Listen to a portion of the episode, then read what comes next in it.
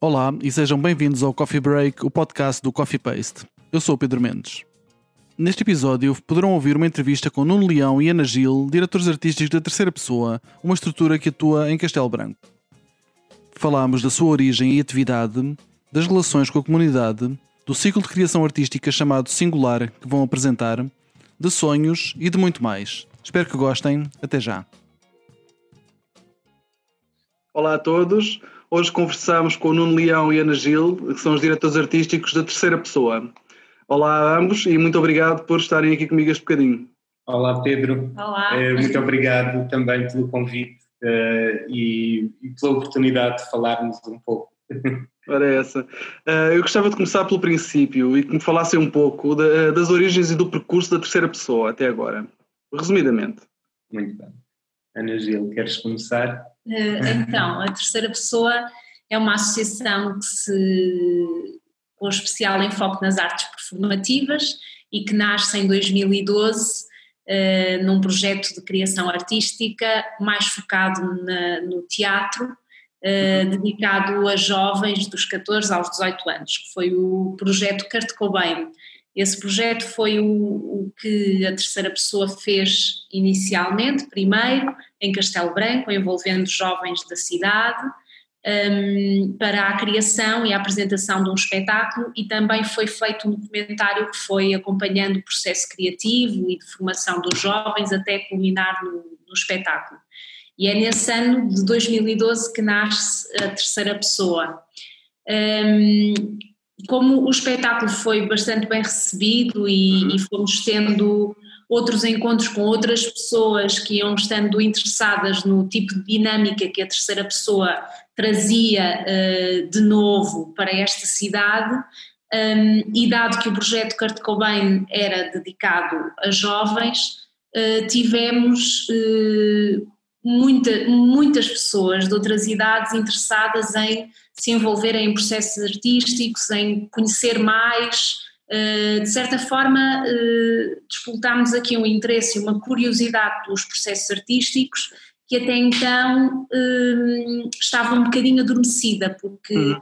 a cidade sempre, sempre teve algumas dinâmicas, mas no sentido mais de receber outros espetáculos criados noutros sítios e não tanto de, de deste, desta variante mais participativa e de se envolverem mais, de estarem mais dentro.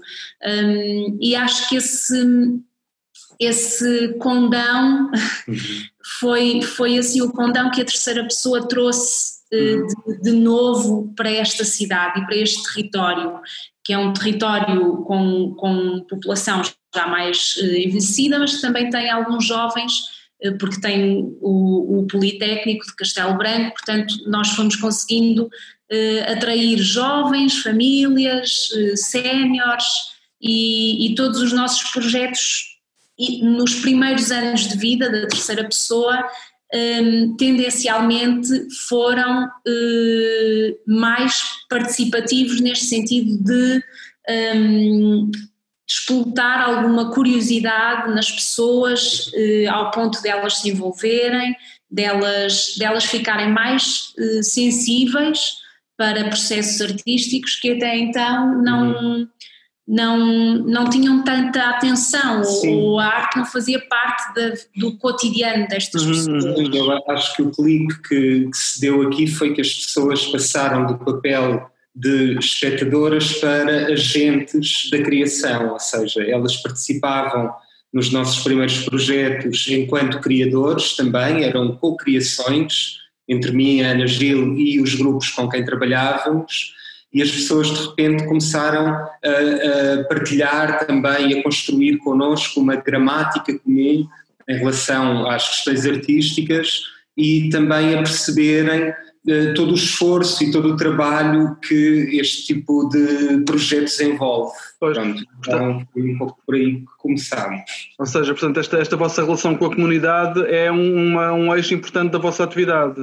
É, Sim, sempre foi, desde o início, continua a ser, ou seja, acho que é algo que faz mesmo parte do ADN da terceira pessoa, esta questão colaborativa e participativa com os públicos, um, e o trabalho foi evoluindo, ou seja, a terceira pessoa em 2020, no próximo mês, outubro, aliás, provavelmente quando virem uh, esta conversa já estaremos em outubro, uh, e um, a terceira pessoa faz oito anos. Ou seja, ao longo destes oito anos, esse ADN manteve-se sempre e, e, e irá manter-se, e depois há outras dinâmicas que foram surgindo, que fazem parte do crescimento também do próprio projeto, convidando novos artistas para trabalharem connosco, uhum. uh, tendo atividades de programação também, atividades pluridisciplinares e neste momento a terceira pessoa é um lugar onde tudo pode acontecer, acho eu.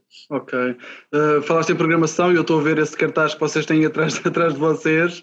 Portanto, eu queria perguntar precisamente quais, é, quais as origens e objetivos deste ciclo de criação artística que se chama Singular, que vocês vão organizar ou estão a organizar neste momento.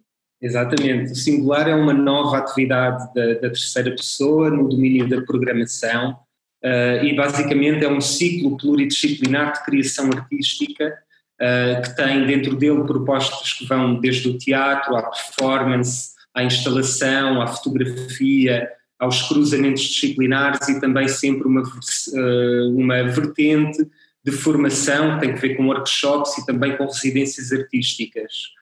Ou seja, com o singular, o que nós propomos enquanto projeto da terceira pessoa é que comecem a habitar a cidade de Castelo Branco e, mais especificamente, um novo espaço, que é a Fábrica da Criatividade de Castelo Branco, uh, e que o comecem a habitar propostas que são difíceis de categorizar, ou seja, objetos singulares, o nome vem daqui. Uh, aqueles objetos que olhamos ou aquelas experiências que olhamos e não sabemos muito bem o que estamos a ver sabemos muito bem se é teatro, se é performance, se é instalação, uhum. uh, por aí fora.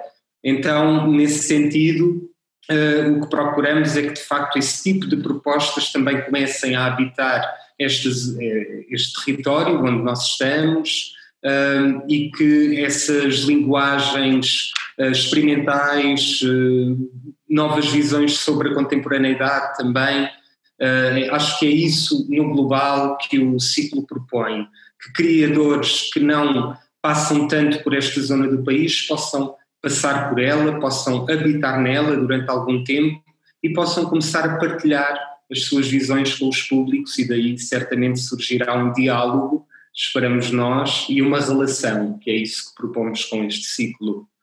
Assim, no geral, penso que será sim, isto. Sim, sim, Ok. Portanto, portanto, é essa a linha, a linha de pensamento que esteve por base na programação, ou seja, a singularidade, eh, de uhum. alguma forma. Sim, e que de alguma forma, como o Nuno, o Nuno, referiu, que sejam objetos que à partida são difíceis de categorizar, ou são, okay. são performance, mas também deixam uma instalação, ou vêm da área da arquitetura e misturam performance, ou uhum. uh, da instalação sonora. Uh, é algo híbrido. Pretendemos que sejam objetos híbridos que, que promovam a fruição e um espaço de liberdade de habitar um, um objeto de uma outra forma. Um, e propostas que habitualmente não passam por esta, por esta cidade, uh, no sentido também podermos proporcionar às pessoas e ao público outras experiências que de outra uhum, forma uhum. não, não aconteceriam. Portanto, o espaço do singular, este ciclo, é precisamente para isso, para, para dar uma outra, uma outra visão, uma outra perspectiva, algo singular eh, e uma experiência que se pretende eh, particular também. Muito bem. Os, eh, pelo que sei, os eventos, e vocês já falaram desse facto, vão acontecer na Fábrica da Criatividade, que penso que é um espaço novo em Castelo Branco. Podem-nos falar um pouco desse espaço e das, das suas valências? Claro, é, é um espaço incrível uh, em, que existe em Castelo Branco há cerca de um ano, um ano e meio, uh, que abriu primeiro durante uma fase de 4, 5 meses Uh, em que começámos a perceber o que era o espaço, não é? Pronto, então uh, assim o seu funcionamento regular há um ano podemos dizer que está a funcionar. Uhum. A Fábrica da Criatividade é um espaço municipal que a Câmara Municipal de Castelo Branco reabilitou, era uma antiga fábrica de confecções que colaborou há muitos anos, já tinha fechado há cerca de 15, 20 anos, uhum. e que estava um edifício abandonado, basicamente a deteriorar-se, no meio do bairro do Cansado, que é um bairro muito típico em Castelo Branco, um, e de repente aquilo era assim uma, uma ruína muito estranha. Uh, e felizmente uh, a Câmara tomou esta decisão de reabilitar aquele espaço para fazer então a chamada Fábrica da Criatividade. Uh, a primeira razão que levou, pelo que sabemos, à construção deste espaço foi a quantidade de projetos e de estruturas que já estão ou na cidade ou na região a trabalhar nas áreas criativas e artísticas uhum. uh, e que de alguma forma justificaram este investimento por parte do município.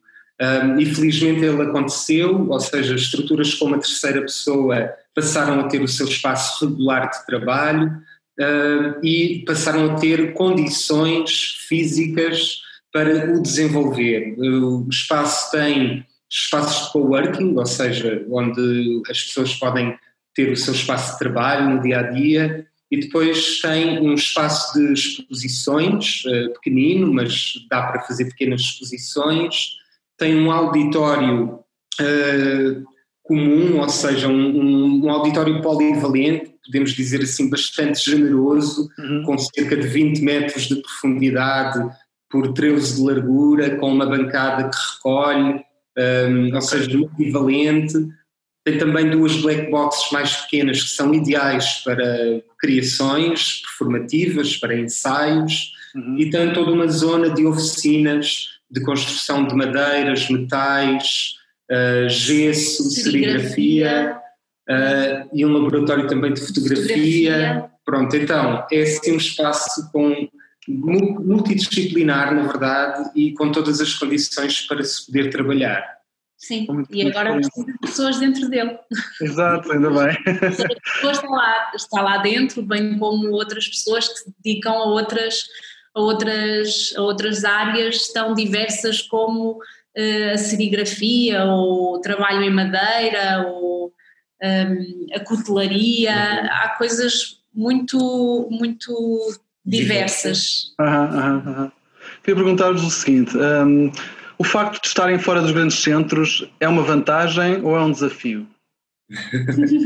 eu, bom, eu acho que é, há sempre duas faces uh, ou, ou mais nas coisas. O que eu sinto é que, por um lado, é um desafio, mas por outro lado, eu acho que tem vantagens também. É o que eu tenho sentido assim, um pouco ao longo deste percurso a primeira vantagem que enumeraria é, tem que ver com a curiosidade das pessoas, um, que é muito premente, ou seja, como é uma zona do país onde, quando, pelo menos quando nós começámos a trabalhar, uh, eu sou de Castelo Branco, ou seja, eu, eu conheci, conheço o meio, conheço a cidade, uh, saí para Lisboa e depois tive necessidade de voltar.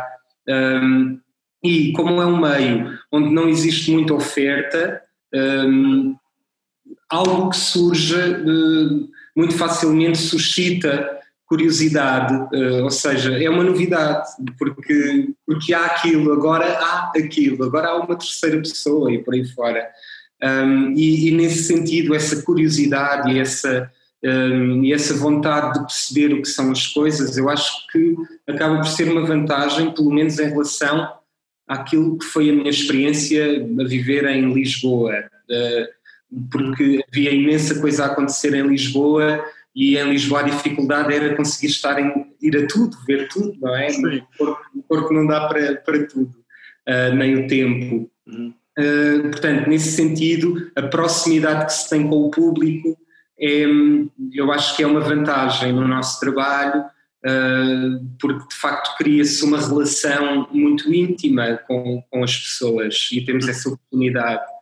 Um, de, por, outro lado, há desafios, uh, que são os desafios de facto de se estar longe uh, daquilo que se chamam os centros, não é? Ou seja, Lisboa, Porto, Guimarães, Coimbra, mais a faixa litoral. Uhum. Um, e, por exemplo, um dos desafios é a raridade de acontecer uma conversa como a que estamos a ter aqui agora com, uh, por exemplo, jornalistas, comunicação social ao nível nacional, uh, porque de facto é muito difícil uh, chegar a eles ou que haja algum interesse. Sim, que haja interesse por algo que acontece fora de Porto e Lisboa. Isto é, isto é a realidade e é o que nós temos sentido na pele.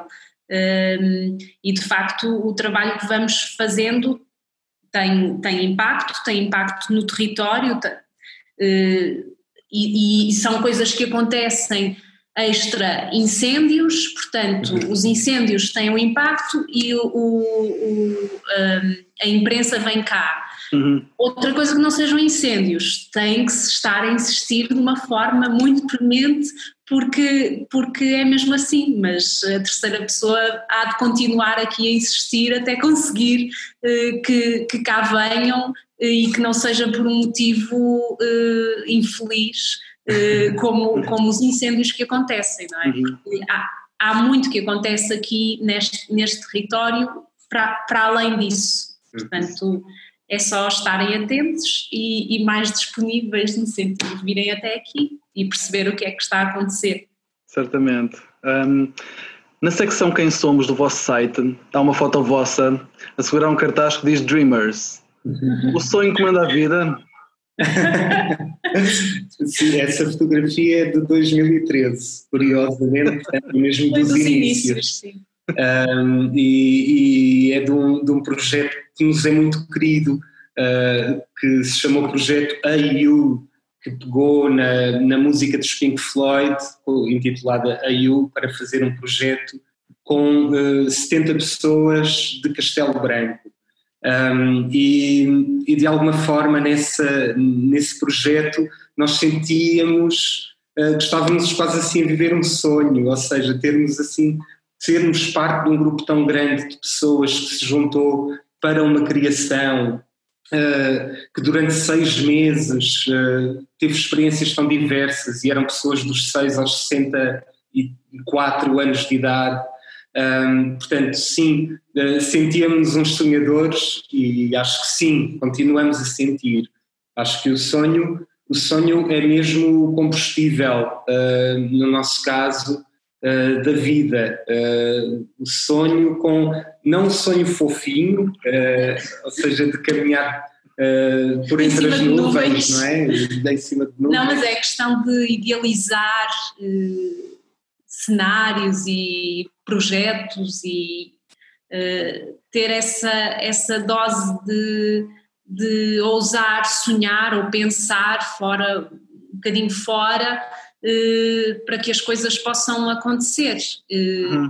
Se não houver isso, então eh, não sei o, o que poderá haver porque no, no, início de algum projeto ou de alguma ideia está sempre um lado meio sonhador de, do que é que será possível fazer ou o que é que uhum. pode acontecer se fizermos isto uhum. ou aquilo. Portanto, acho que esse, esse, essa fotografia há de acompanhar a terceira pessoa eh, eternamente, porque até agora não, não a tirámos e não há melhor fotografia do que essa.